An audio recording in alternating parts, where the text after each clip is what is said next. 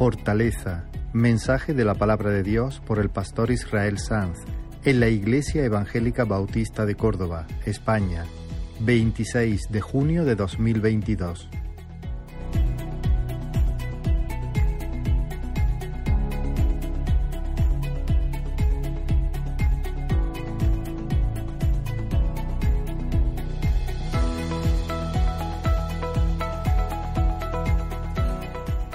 Gloria al Señor. Una semana más vamos a eh, permanecer en este paréntesis que hemos abierto eh, en la serie de mensajes acerca de las parábolas. Y de nuevo tengo una palabra que no era la que en principio tenía previsto predicar. Yo estaba trabajando en el mensaje, en una parábola para este domingo, pero durante la reunión de, del viernes por la mañana con los hombres, este pensamiento, algunos pensamientos vinieron con, la suficiente fuerza como para cambiarme el, plan. Así que estuve por la mañana del viernes ordenando algunos pensamientos que quiero compartir con vosotros con la esperanza de que realmente sea lo que el Señor quiere traer hoy a su pueblo. Solo tengo un, un versículo sencillo como base para el mensaje es el Salmo 138, el versículo 3. Salmo 138, versículo 3. Ahí lo tenéis en pantalla.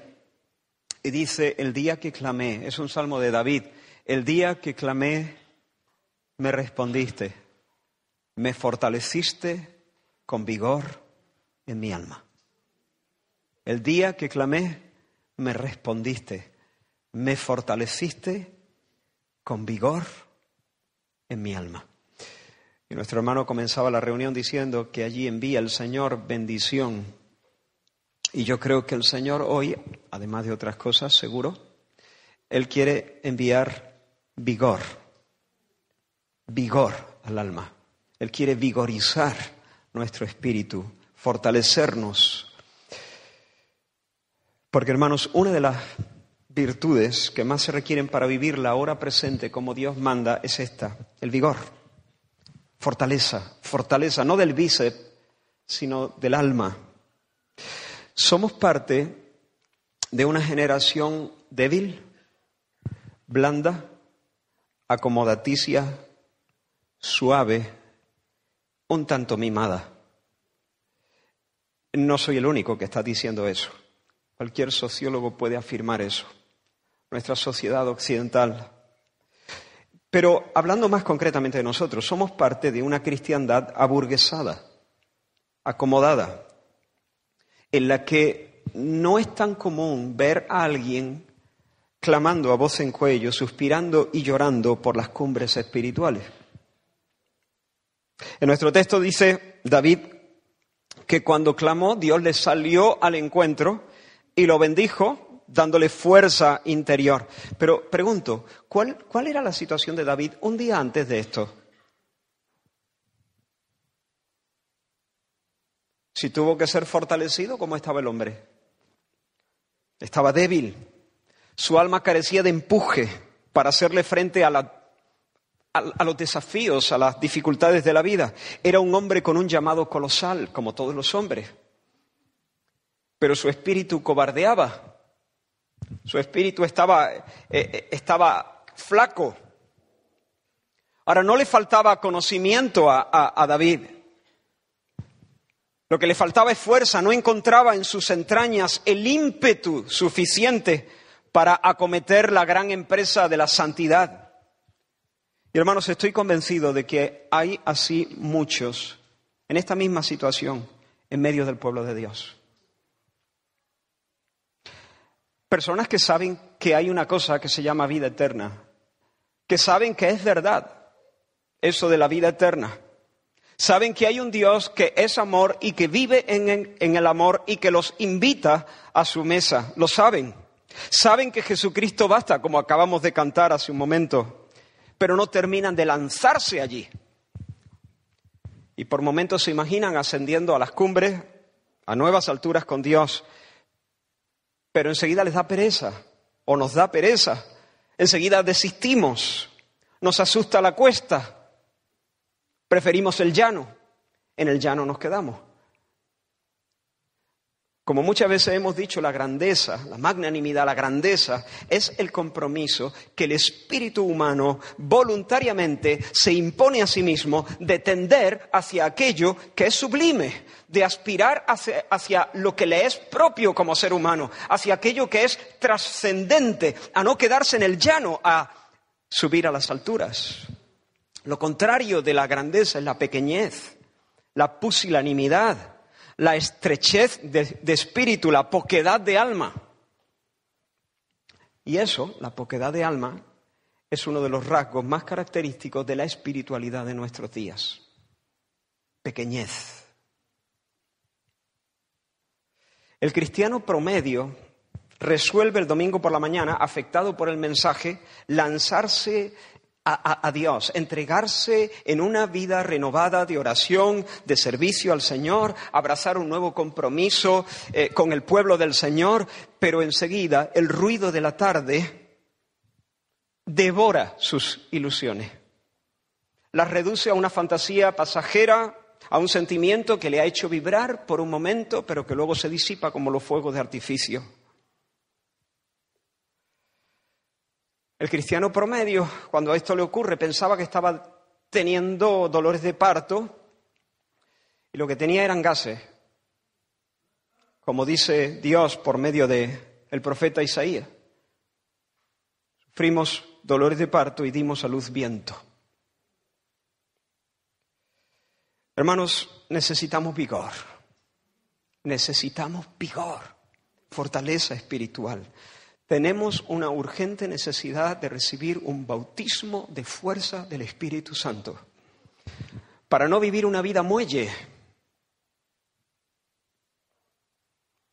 para no ser como uno de esos que los, has visto en la playa, sobre todo en la costa de Málaga, que el agua está fresquita.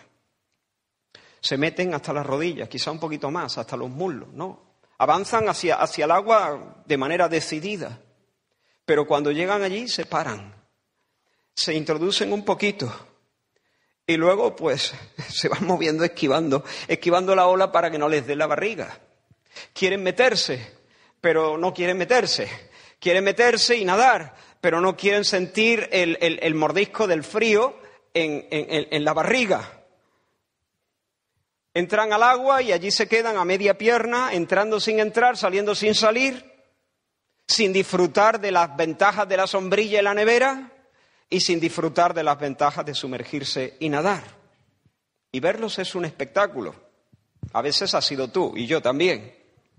Dan dos pasitos para adelante, se inclinan y uno dice se mete. Pero luego se detienen en seco y reculan. Y cuando ya llevamos unos minutos mirándoles, ya hemos perdido completamente la esperanza de que realmente se metan. Todo es amago, todo es amago. Dan ganas de ir allí y consolarles, decirles, venga, déjalo campeón, vuelve a la sombrilla. Tú lo has intentado, pero te estás tostando aquí, no terminas de meterte, estás sufriendo, veo cómo te mueves. Eh, o dan ganas de ir por detrás y empujarle, yo qué sé, lanzarlo, venga, tírale si, estás deseando ya, o echarle agua, ¿no? Para que ya se atreva de una vez. ¿Tienes la imagen en tu mente? Pues esa es la imagen de gran parte del cristianismo que yo conozco. Tal cual. Cristianos que saben que hay un mar infinito de posibilidades en Cristo, pero que no quieren impresiones, que no quieren sobresaltos, que no quieren el mordisco del frío en la panza. Cristianos que quisieran transitar de la vida que tienen a la vida que desean sin esfuerzo. Y permanecen ahí a media pierna por años, amagando, saliendo sin salir, entrando sin entrar, dando un par, un paso, un par de pasos hacia adelante diciendo voy y luego reculando y diciendo espera. El Señor Jesús, hablándole a su, a su generación, dijo, ¿a qué compararé a esta generación. Os leo. ¿A qué compararé los hombres de esta generación? ¿A qué son semejantes? Semejantes son a los muchachos sentados en la plaza que dan voces unos a otros y dicen, os tocamos flauta y no bailasteis, os endechamos y no llorasteis. Jesús lo dice esto porque vino Juan el Bautista que ni comía ni bebía vino y decís, demonio tiene. Vino el Hijo del Hombre que, que él sí come y bebe y decís, es un comilón y un bebedor de vino. El Señor Jesús dice, ¿Sabéis a qué os parecéis? ¿Sabéis a qué se parece esta generación? Se parece a una charpa de crío que juegan desocupados en la plaza del pueblo y no se ponen de acuerdo entre sí. De repente dicen, juguemos a los entierros. Juguemos, montemos un entierro, venga, eh, tú vas a ser el muerto, tú, tú, vas, tú y tú eh, lo, vais a aportar, juguemos a los lo entierros. Y se ponen a jugar, pero enseguida decían, uh, esto es muy, muy, muy serio, esto es muy aburrido. Juguemos a la boda, vamos a jugar a la boda. Venga, tú eres el novio, y tú, chica, tú eres la novia, y tú eres... Juguemos a, a, las bodas. Y se ponen a jugar a las bodas. Y luego dicen, no, esto es demasiado... No, eh, juguemos a los entierros. Eh, es mejor eh, el de antes. Juguemos a los entierros. Y unos a otros al final no se ponen de acuerdo. Unos quieren jugar a la boda, otros quieren jugar a los entierros. Y no se ponen de acuerdo al final.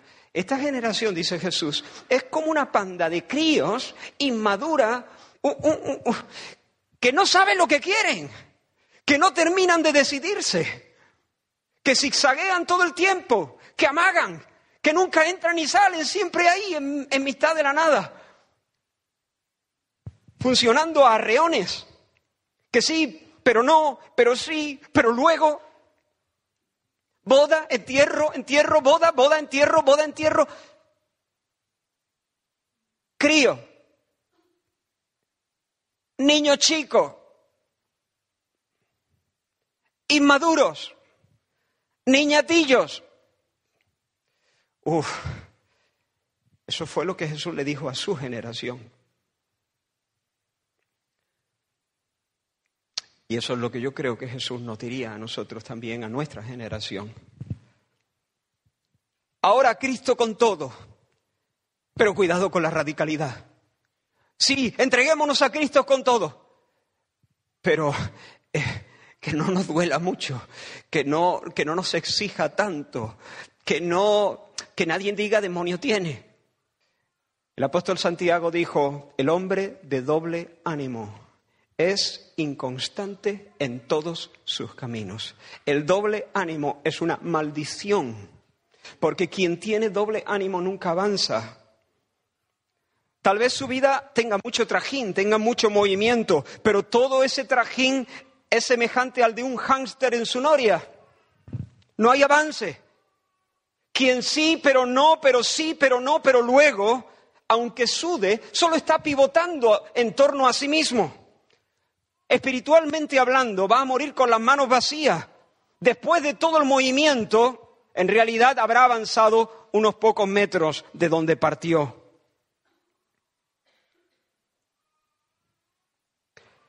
Hermano, necesitamos vigor.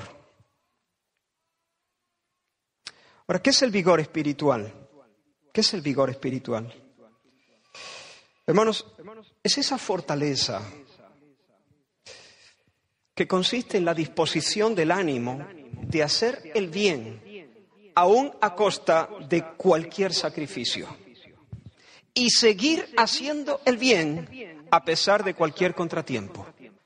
Es la disposición de ánimo de hacer el bien aún a costa de cualquier sacrificio y seguir haciendo el bien a pesar de cualquier contratiempo.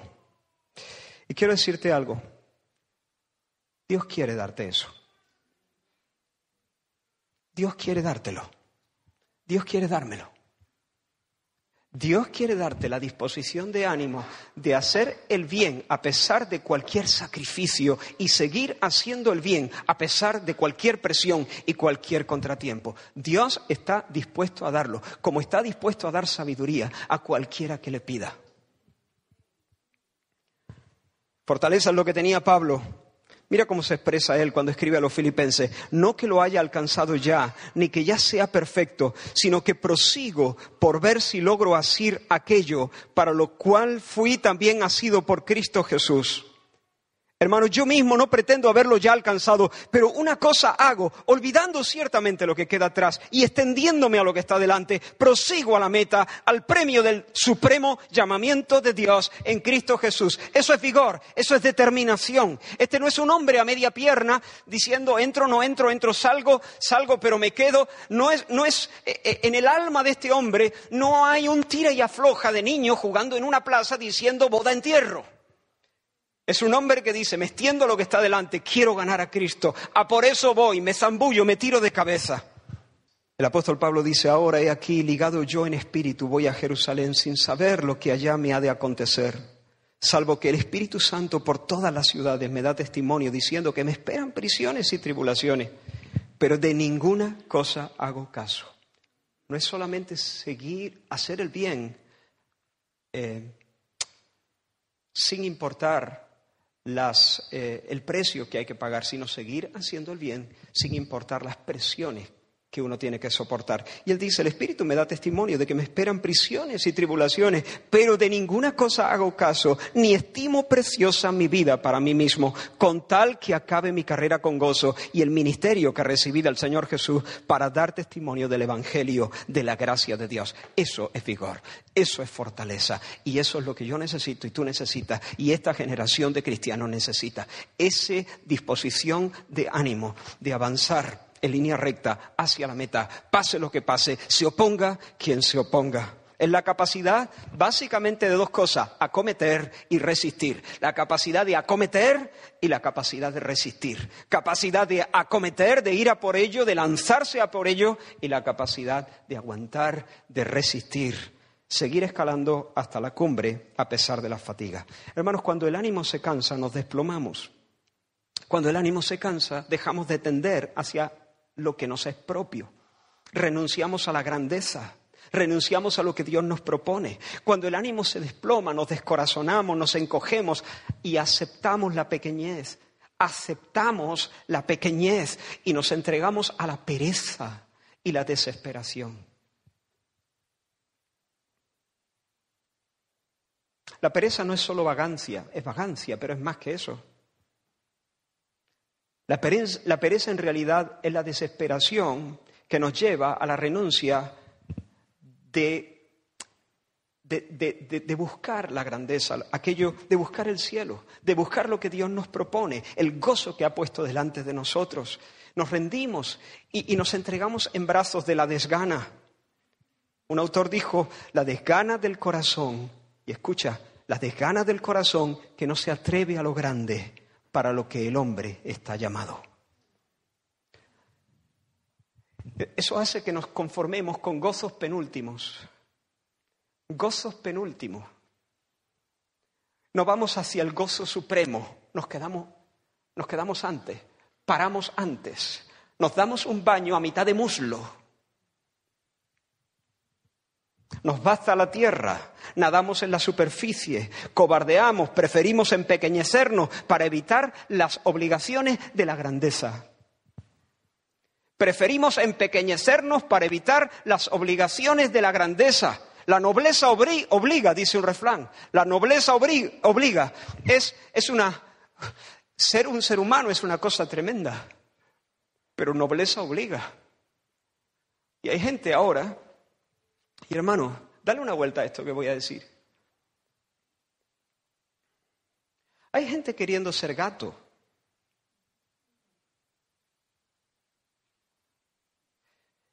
Y tendemos a pensar de entrada que están chiflados, que es una cosa ridícula. Y soltamos a veces una risotada. Y por supuesto, es una chifladura. Pero ¿y si es algo más profundo? ¿Y si es algo más profundo? ¿Y si hay una desesperación detrás de todo? Y la persona ha desesperado realmente de poder alcanzar la grandeza que le es propia como ser humano. Hay depresiones que, son básicamente eso. Sencillamente la, la persona desespera siente que no puede vivir al nivel que debería vivir y entonces se baja del carro, se pone en off.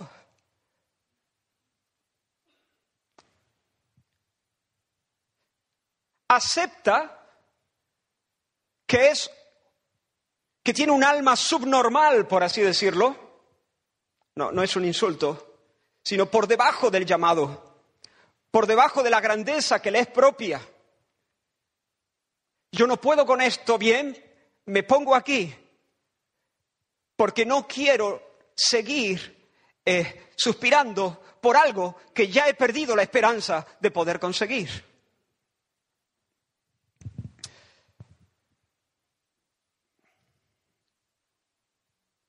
Y por una parte nos hundimos en la indolencia, en la inacción. Es una manera de huir. Huimos sesteando, como David en tiempos de guerra. Damos un paseo en tiempos de batalla por la terraza y, nos entregamos a la siesta. Aclimatamos nuestra alma a un ritmo anodino, preferimos lo insulso, caemos en, un torpor, nos enlentecemos, nos, nos entregamos a una indiferencia embotada, a la desgana, a la apatía. Escucha esta frase de este autor, Joseph Piper. Dice, la pereza es la renuncia malhumorada y triste y estúpidamente egoísta del hombre a la nobleza que obliga a ser hijo de Dios. La pereza es la renuncia malhumorada y triste, estúpidamente egoísta del hombre a la nobleza que obliga de ser hijo de Dios. Pero no solamente huimos vagabundeando, o sea, perdón, no solamente huimos vagueando, sino vagabundeamos también. Generalmente la holgazanería espiritual se convierte rápidamente en divagación, en inquietud errante de espíritu, en movimiento hacia ninguna parte y hacia todas partes, en un movimiento fatigoso que no nos lleva hacia ningún lugar. Es decir, intentamos escapar, no, te desconectes si, no agarras del todo la idea. yo soy muy machacón, la repito una y otra vez. En un mensaje digo pocas cosas pero las digo muchas veces. Entonces, si no lo entiendes a la primera, sigue conmigo, porque lo vas a entender sí o sí si quieres. Escapamos del aburrimiento entregándonos a lo que la Biblia llama la concupiscencia de los ojos. La curiosidad, curiosidad, que es lo contrario de la estudiosidad. ¿Cómo se llama cuando uno va en una, página, ¿no? Eh, se mete en una web y empieza.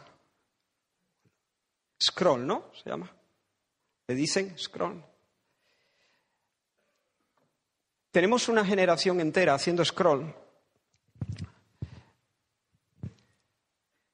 En muchas de las ocasiones huyendo del aburrimiento y de la pereza.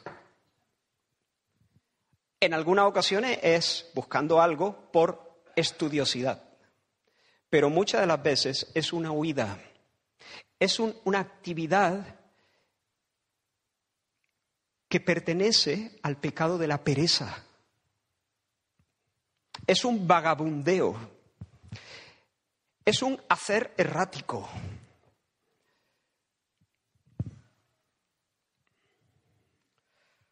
Nos dispersamos hacia todas las direcciones dando lugar a un ansia alocada de sensaciones. Es un instalarse en el ruido. Es como una especie de TDAH, trastorno por déficit de atención con hiperactividad espiritual. Se manifiesta muchas veces en gula por novedades, noticias, sensaciones, chupinazos emocionales. ¿Sabes lo que hay detrás? Pereza, un alma aburrida, un alma chica que se ha encogido porque ha perdido la esperanza de poder alcanzar aquello que le es propio. Y por lo tanto, como la tristeza no se sabe vivir, se entretiene con movimiento, pero ese movimiento es escape, es huida. Y hermanos, tenemos, somos una generación aburrida. Si hay algo que define nuestra generación es aburrimiento. Aburrimiento. Aburrimiento es pecado. Un ser humano no puede estar aburrido. Si un ser humano se aburre, ese alma está herida. Ese alma no está sana.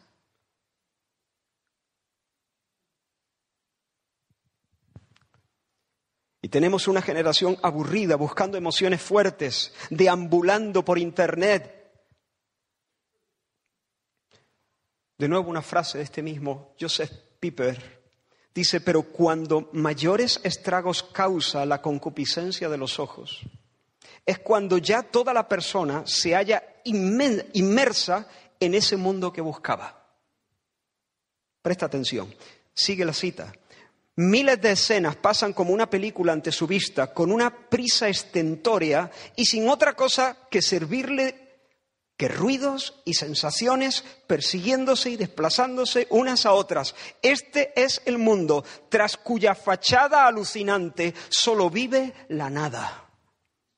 Un mundo con flores de un día, convivencias que al cuarto de hora se han vuelto insípidas y que se tiran como se tira un periódico acabado de leer. Un mundo que ante los ojos de un alma sana, no tocada por la corrupción, parece un barrio chino a la mañana siguiente de la orgía, en la luz hiriente del invierno, helado, desolado y fantasmal.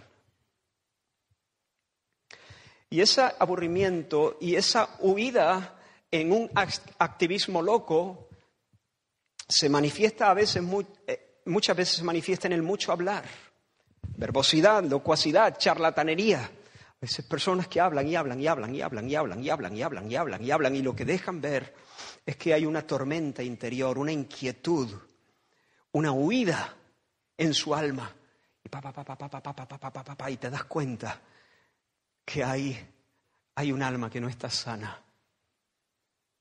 En ocasiones ese desasosiego interior se exhibe en la inquietud corporal.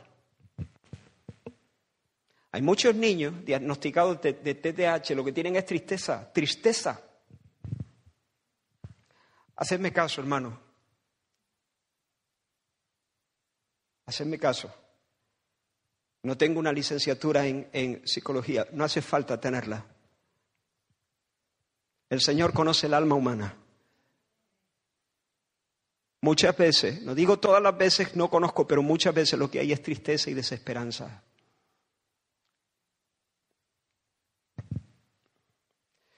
Esta inquietud corporal, o sea, esta, este, este, desasosiego interior, perdón, se manifiesta también en variabilidad de proyectos, variabilidad de, de lugares. La patológica inconstancia, personas que no se pueden estar quietos, que tienen que saltar de proyecto en proyecto, de lugar en lugar, de, una pasión a otra pasión. Ahora le da por esto, pero en cuanto llevan tres días con esto, ahora les da por aquello otro. Ahora entran, salen, cambian de casa, cambian de, tienen que cambiar la, configuración del salón, tienen que abrir un negocio, lo cierran, abren otro, eh, y no pueden estarse quietos.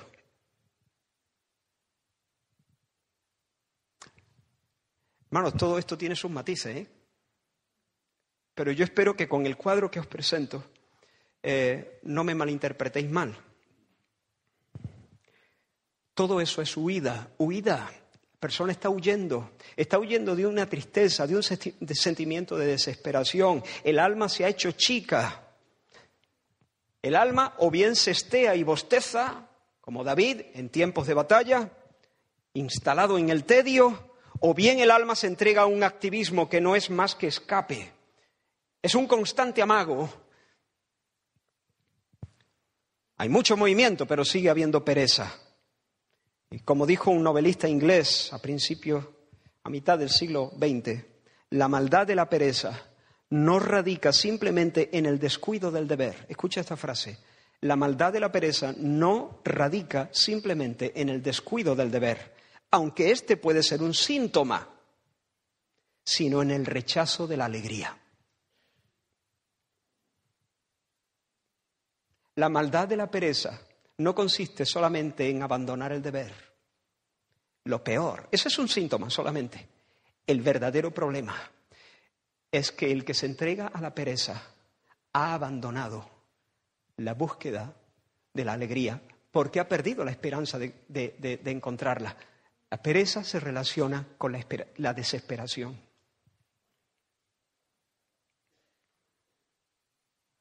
Hay personas que bostezan todo el tiempo, todo el tiempo. No es porque no hayan dormido mal, es porque viven en el tedio. Viven en el tedio. Y generalmente lo que hay detrás de ese bostezo es un alma triste. Nada ilusiona, nada le empuja, nada le conmociona. Y lo que necesita es que Dios lo descalabre y que Dios meta vigor en su alma y que lo lance en línea recta a la conquista de aquello que le es propio al hombre, que es la gloria y la bendición de Dios.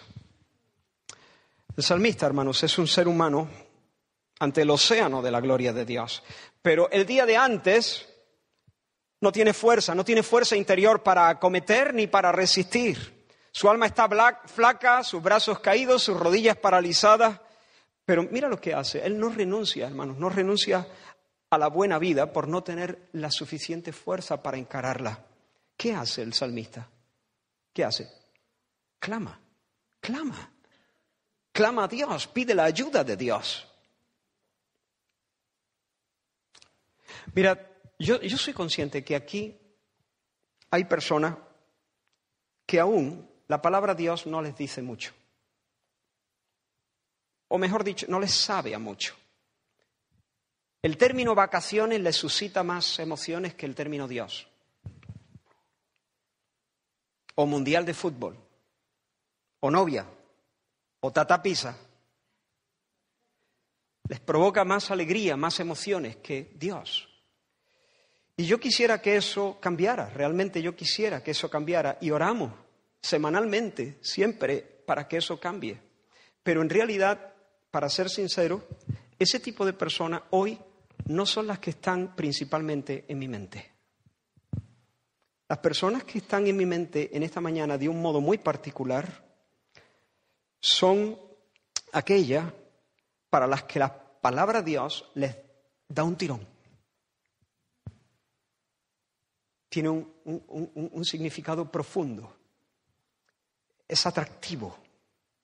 Pero a la vez la palabra de Dios les provoca una especie también de frustración por no estar viviendo a la altura.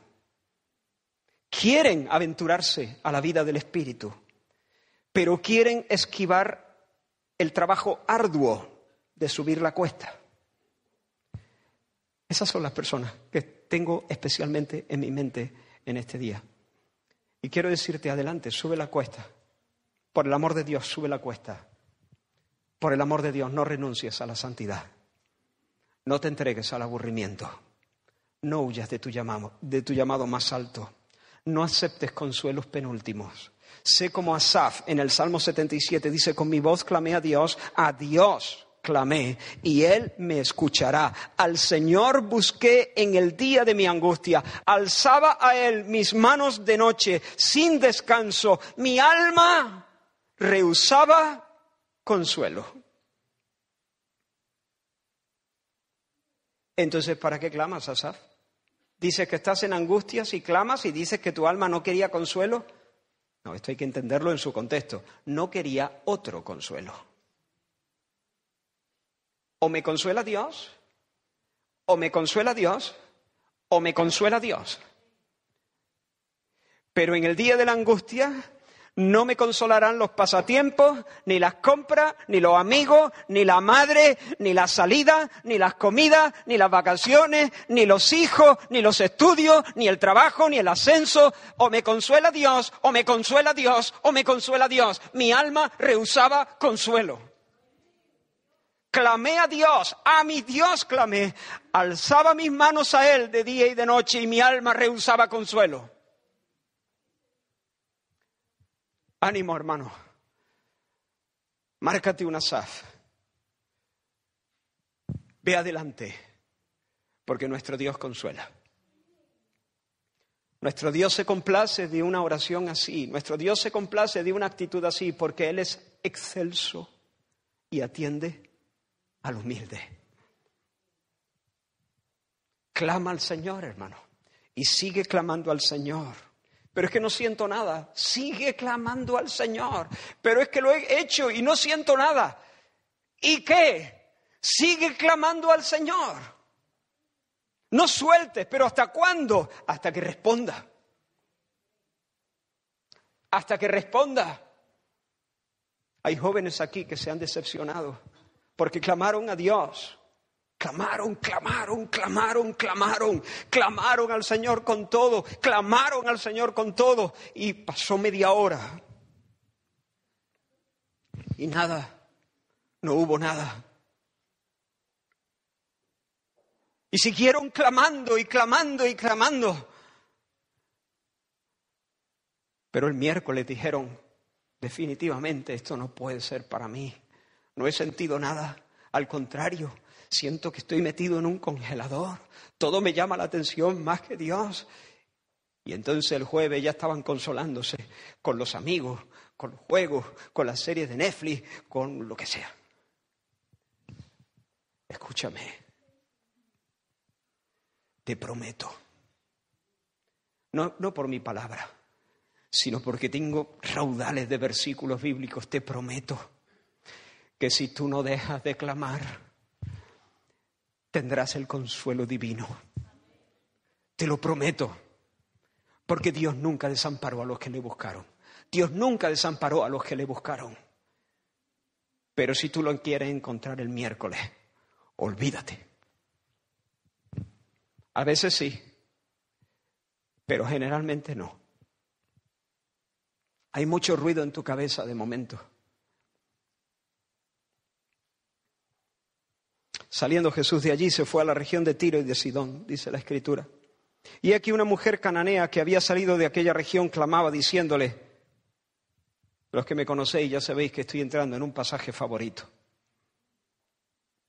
Una mujer de la que he aprendido mucho y espero seguir aprendiendo. Una mujer cananea que había salido de aquella región clamaba diciéndole, Señor hijo de David, ten misericordia de mí. Mi hija es gravemente atormentada por un demonio. Ahora escucha, mi hija es gravemente atormentada por un demonio.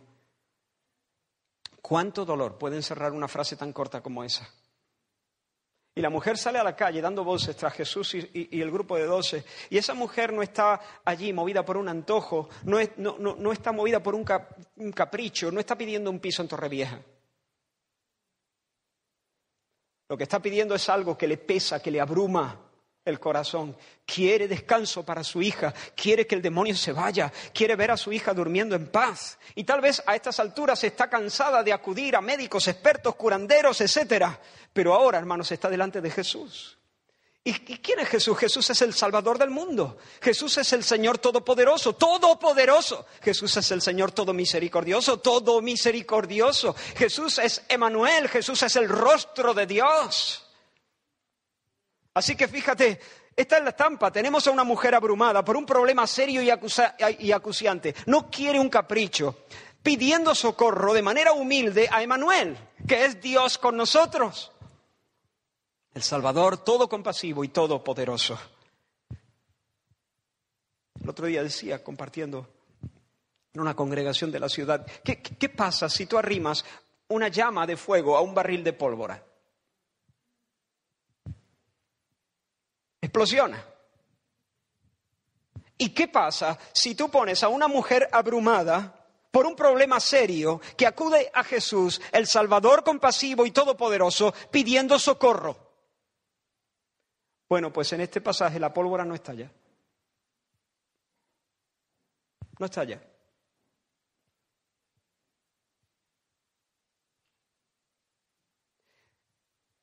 Quiero recordarte el relato. Imagina la escena. Jesús está caminando por las calles, por la región de Tiro y de Sidón con sus discípulos. Y una mujer sale dando voces tras ellos, diciendo, Jesús, hijo de David, mi hija, mi hija, mi hija, Señor, mi hija, Jesús, hijo de David, de misericordia, misericordia, mi hija. Literalmente la Biblia dice, pero Jesús no le respondió palabra. ¿Qué? Lo que oye, hermano. Jesús no le respondió palabra. El Señor enmudece como una piedra. El Señor continúa su camino. Y uno quisiera decirle, Señor, Señor, ¿qué pasa? Dile algo, respóndele. No la ignores. Hermano, no la ignora. Jesús no ignora a nadie, no la ignora. Entonces, ¿por qué hace eso? La está ayudando. La está ayudando. Esa aparente indiferencia del Señor es amor puro, amor del bueno. Créeme, hermano, la está ayudando. Quiere depurar su fe, quiere robustecer su fe, quiere llevarse a esa mujer donde esa mujer no puede perder, donde esa mujer no puede sino prevalecer con Dios. Quiere llevársela a la tierra de los milagros. ¿Y qué hace la mujer? ¿Qué hace la mujer cuando Jesús no le responde? Parece que Jesús pasa olímpicamente de ella. ¿Qué hace la mujer? Se vuelve al Señor y le dice, valiente Mesías, me humillo, te confieso delante del pueblo, aquí a voces, y pasas de mí. Al menos los curanderos me miraban a los ojos. No, eso no es lo que hizo la mujer. Y tampoco se resignó y se volvió a, su casa diciendo, bueno, por lo menos lo he intentado. Pero ya ves, no ha funcionado. No, esta mujer no es una niña jugando a la religión. Su alma no es el tira y afloja de unos chiquillos en la plaza del pueblo. Esta mujer no tiene gases, está preñada de un deseo intenso. Y está dispuesta a ser un perro de presa. Y mientras camina detrás del grupo, llena las calles del pueblo con sus gritos. Y la escena es tan dramática y tan incómoda que los discípulos le dicen a Jesús, despídela, despídela porque va, detrás de nosotros dando voces. O sea, la escenita que, que estamos que estamos montando aquí e, en el pueblo es, Señor, despídela, atiéndela, despáchala, expúlsala, concédele lo que te pide, pero que termine esto, por favor. Y por fin Jesús habla. Y supongo que tal vez esa mujer, cuando ve a Jesús disponerse para hablar, está pensando, mereció la pena, ha merecido la pena que insista. Sin embargo, cuando Jesús dice lo que dijo, supongo que esas palabras fueron como un puñetazo en el estómago de esa mujer, porque Jesús lo que dijo fue, no soy enviado sino a las ovejas perdidas de la casa de Israel. He sido enviado, sí, pero no para servir a los sirofenicios como tú, sino para servir a los judíos. Y tú eres una mujer cananea y no tienes derecho a reclamar la salvación que traigo en las manos.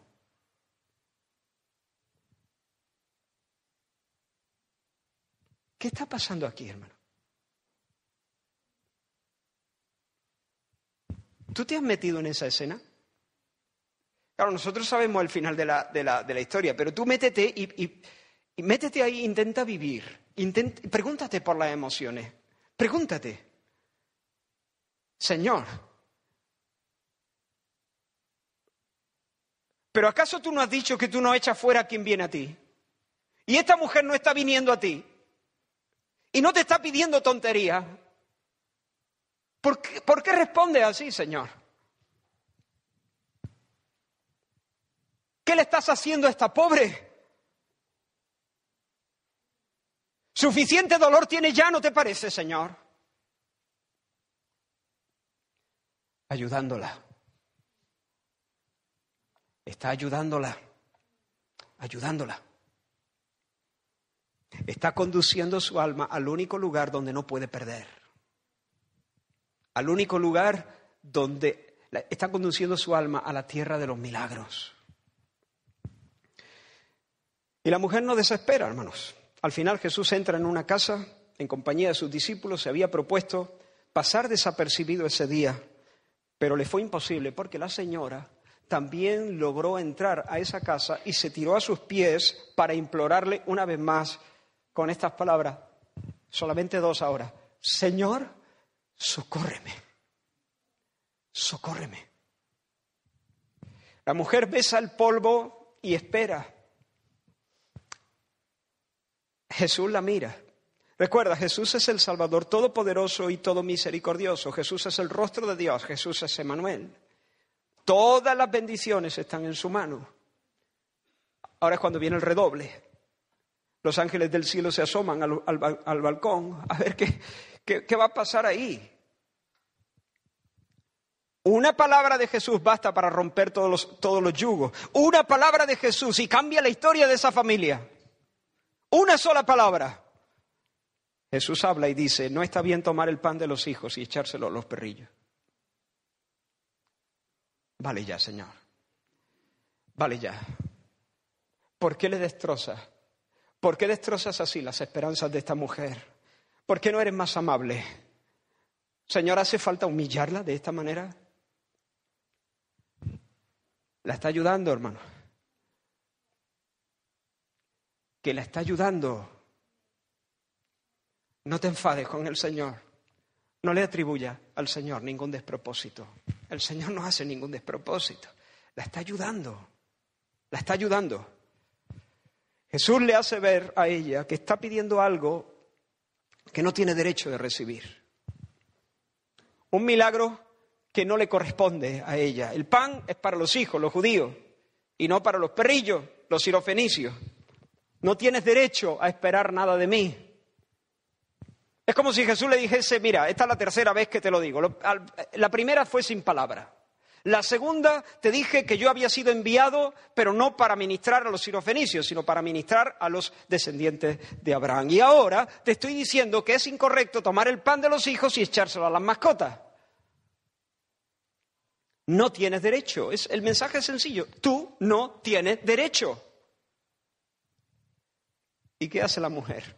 Se pone en pie de un, salto, mira desafiante al Señor y le dice, ya está bien, ya, ya, ya por aquí no paso. A ver, Nazareno, ¿qué tiene un judío que no tenga yo? ¿Eh? ¿Qué tiene un judío que no tenga yo? ¿Y por qué me comparas con un perrillo? Me vuelvo a mi casa, me vuelvo a mis dioses. Ellos no han hecho nunca nada por mí, pero por lo menos no me insultan. No, esa no es la respuesta de la mujer. La mujer sigue postrada en tierra, abre su boca y dice, así es, así es, así es, sí Señor, así es. Totalmente de acuerdo con lo que acabas de decir. Es cierto lo que has dicho de mí, es cierto lo que has dicho de mis derechos. Yo no soy digna de recibir nada de, de, tu mano, no tengo ningún derecho a recibir nada de Dios, pero yo no vengo aquí en virtud de ningún derecho que yo tenga. Yo no reclamo tus favores como si fuera tu obligación dármelos, me acerco a la mesa como un perrillo que aspira a comerse las migajas que se le caen a los amos de la mesa. No reclamo y sin embargo espero. No tienes por qué dirigirme la palabra y sin embargo te llamo. No tienes por qué detener tu paso y considerar mi clamor y te persigo. No tienes que darme un lugar en tu mesa, pero espero comer. Y aunque ni yo ni mi hija merecemos favores, aquí estoy creyendo que hoy cambia nuestra vida. Porque mi confianza no se basa en lo que yo aporto, se basa en lo que tú concedes. Tú eres altísimo, tú eres excelso y atiendes al, al, al corazón contrito, al humilde porque al corazón contrito y humillado no desprecia al Señor. Estalló la pólvora. ¡Bum! Concedido. El demonio ha salido de tu hija. Y dice la escritura, cuando ella llegó a casa, halló que el demonio había salido y a la hija acostada en la cama. Bendito sea el nombre del Señor, porque el Señor nunca desamparó a los que le buscaron. Con los silencios y con las palabras aparentemente antipáticas, el Señor le ha ido cerrando el paso, cerrando el paso, cerrando el paso. Por aquí no, por aquí no, por aquí no, por aquí no, por aquí no, por aquí no, por aquí no, por aquí no. Y cerrándole el paso, el Señor ha ido haciendo un cauce, un cauce, ha ido haciendo un camino que la ha llevado directamente a la tierra de los milagros, la estaba ayudando. Señor Hijo de David, no tienes derecho es que mi hija no tiene derecho. Pero Señor, no tienes derecho.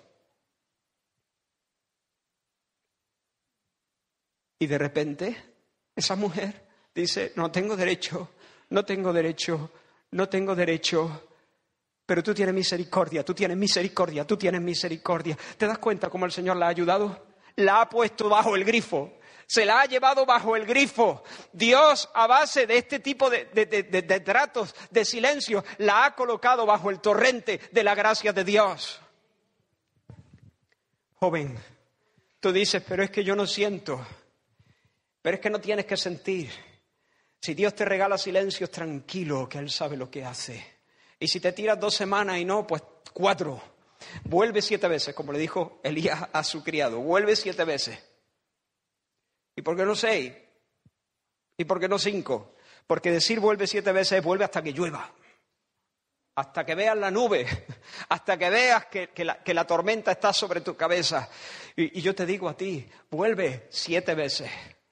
Persevera, persevera y si el Señor no comparece o parece que no comparece, confía que el Señor está tratando. Tal vez hay orgullo en nuestros corazones y nos conviene ese silencio. Tal, vez nosotros pensamos que por nuestra piedad o por nuestra superoración o por nuestro clamor o por nuestra hora y media o por nuestro compromiso o por no sé qué podemos conseguir el favor del cielo. No, no, no, no, no, no, no.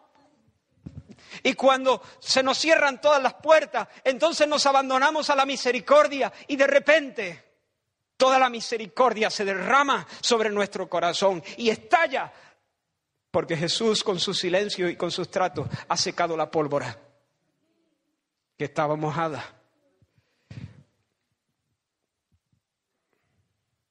Necesitamos hombres así. Necesitamos mujeres así. Yo quiero ser alguien así. Necesitamos cuatro o cinco aquí que sean así. Necesitamos especialmente hombres que sean así, hombres, varones.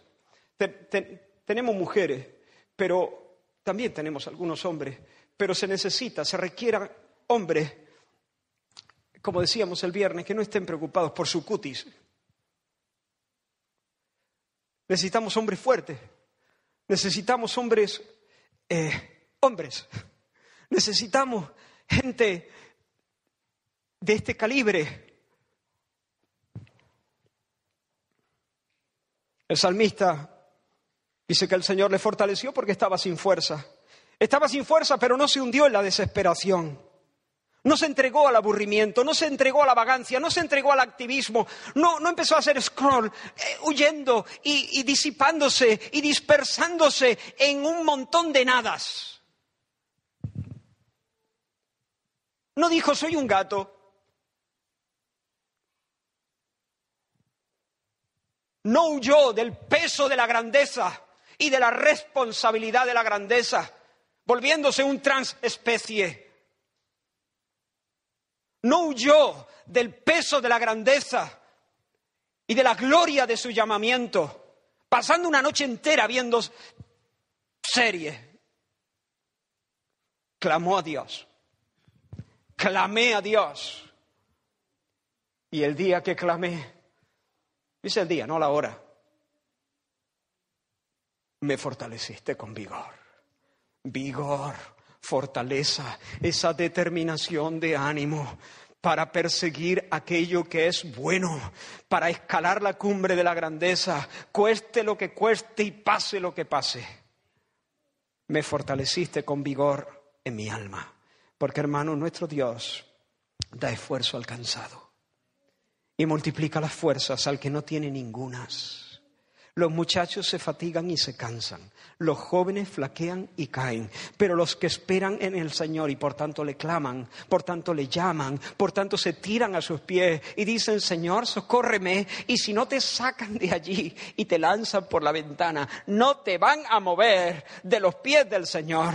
Los que esperan en el Señor tendrán nueva fuerza tendrán nueva fuerza. Los que claman al Señor recibirán la respuesta del Señor. Los que buscan al Señor, al Señor tendrán.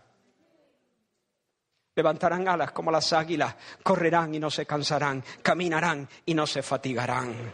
Y podrán entonces acometer y podrán resistir, podrán acometer y podrán resistir.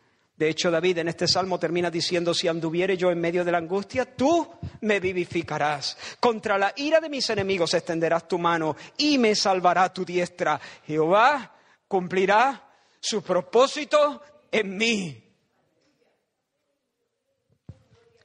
Hermano, la actual generación tiene repugnancia al esfuerzo piadoso. Necesitamos una iglesia que se le vaya un poco la pinza, honestamente.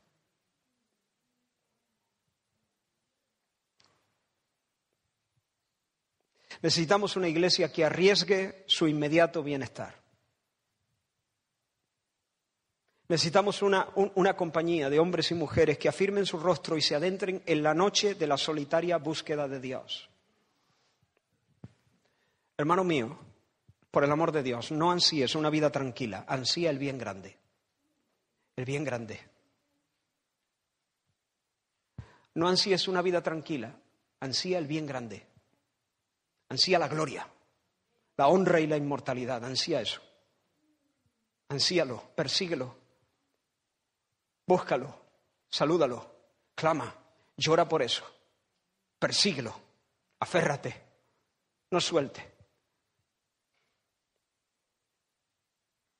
Desea la santidad. Jóvenes, ¿qué quieres ser?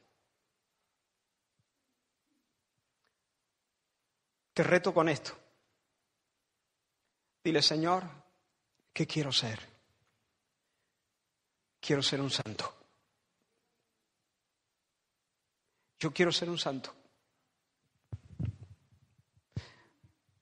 Ora, hermano.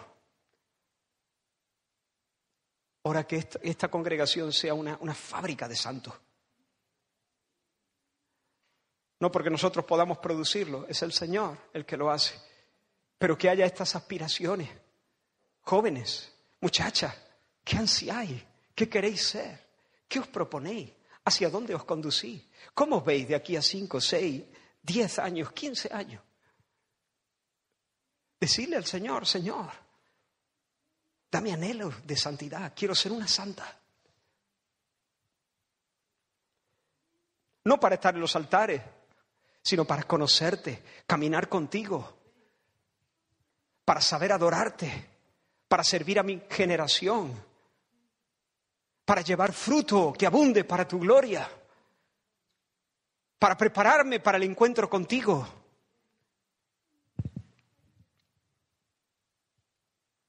Jóvenes y, mayores también, hagámosle una mueca a todas las demás cosas. Menosprecia la fama, menosprecia el dinero, menosprecia la salud. No digo que no tengan valor estas cosas. El dinero tiene su valor, su valor. La salud tiene más valor que el dinero. Pero en comparación, menosprecia estas cosas, menosprecia estas cosas. dale un chiflido a estas cosas. Mírale con un poco de, de santo desprecio. Declárate independiente. Declárate insumiso al programa del mundo. ¿Por qué tengo yo que ir con todo? Dile, no me van a poner un collar y una campana. Yo quiero ser un santo.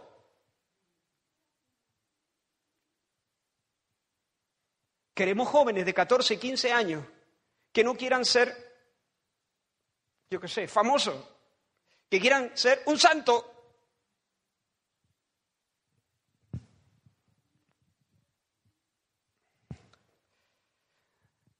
Hermano, deja que otros se desvivan por tontería. Ya está. Ora por ellos.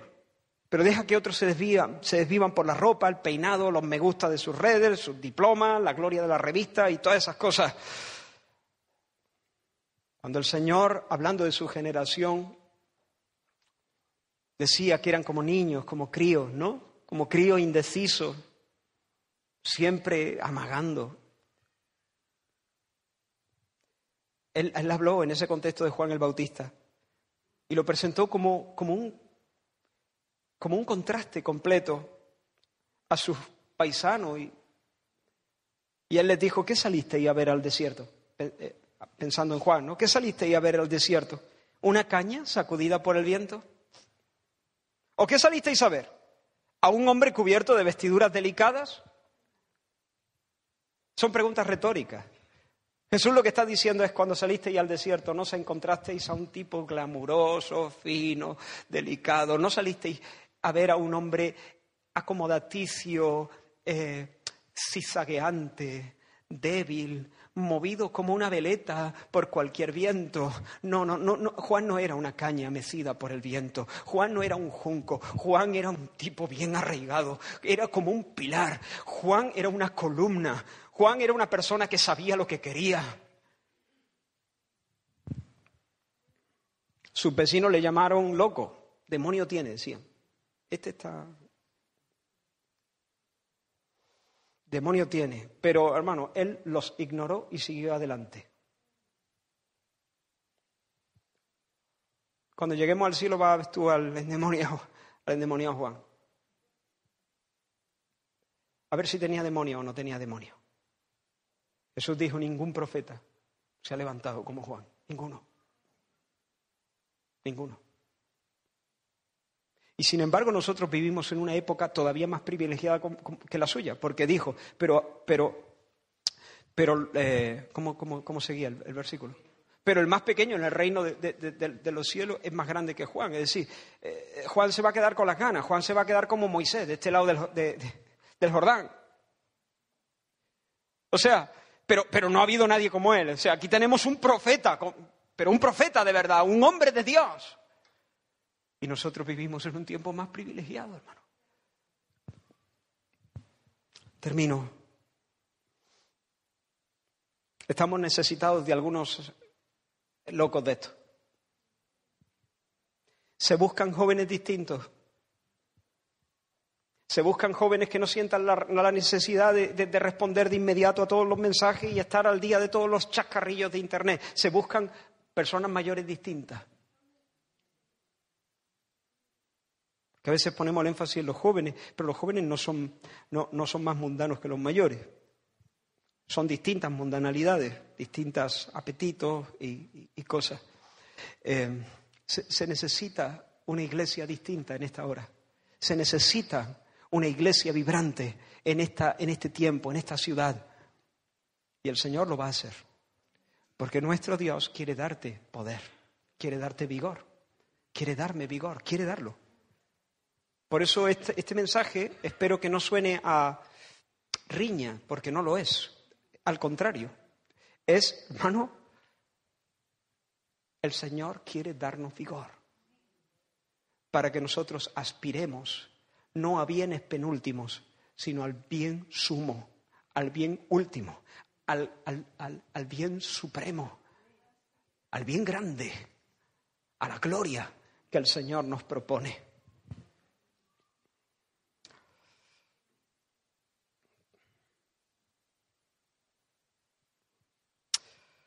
Si no sabes que Cristo es mejor, espero que el Señor te lo enseñe. Pero como dije, ese énfasis estará en otro mensaje. El énfasis de este mensaje es para los que saben que Cristo es mejor. Lo saben. Igual que saben que la verdura es mejor que el pastel, pero no tienen vigor. Y tú sabes que Cristo es mejor. Eh, no solo mejor para la salud, sino mejor para el paladar también, cuando el paladar está sano y funciona bien. Pero te falta vigor. Pídele ahora mismo al Señor. Clama al Señor. Y si dentro de diez segundos Dios no te ha dado ese vigor, sigue clamando. Y si esta tarde sientes que tus fuerzas son menos que, las de ahora, sigue clamando. Porque mira, si no te has dado cuenta, si sigues clamando, es que ya te lo está dando en un sentido. Pero sigue clamando hasta que la pólvora estalle. No sé si podemos terminar este tiempo orando un momento. Quizá algún canto nos ayude. Vamos a orar. Aleluya. Gracias, Señor. Gracias, Señor. Gracias, Señor. Gracias, Señor.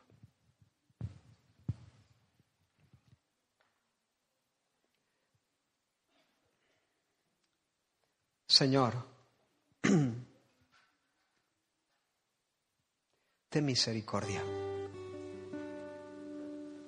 Socórrenos, Señor.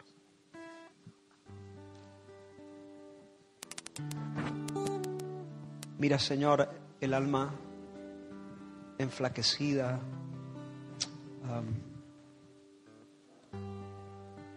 jugada. Y te pedimos que que tú soples vida a nosotros en esta mañana.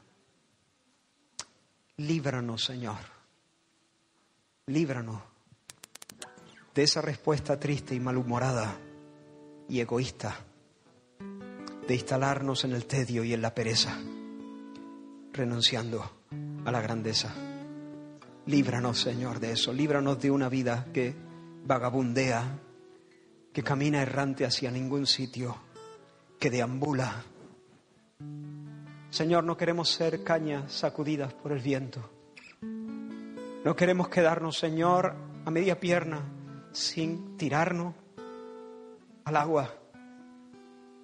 Queremos, Señor, proseguir, como decía Pablo, extendernos a lo que está delante, no estimar preciosa nuestra propia vida para alcanzar aquello para lo cual hemos sido alcanzados. Señor, solo tú puedes hacer que esto arda, conmocione, descalabre nuestro corazón y nos saque, Señor, de la inercia que no nos lleva a ningún sitio. Al contrario, apaga, enfría, aburre nuestras almas. Señor, levántate de entre nosotros. Señor, jóvenes y mayores, personas, Señor, con nombres y apellidos. Levanta un puñado de personas que tú puedas hacer arder en este lugar y que todos los veamos y que todos seamos provocados, Señor, al bien, a las buenas obras, al seguimiento tuyo, Señor. Oh Dios mío, inflama nuestros corazones, Señor.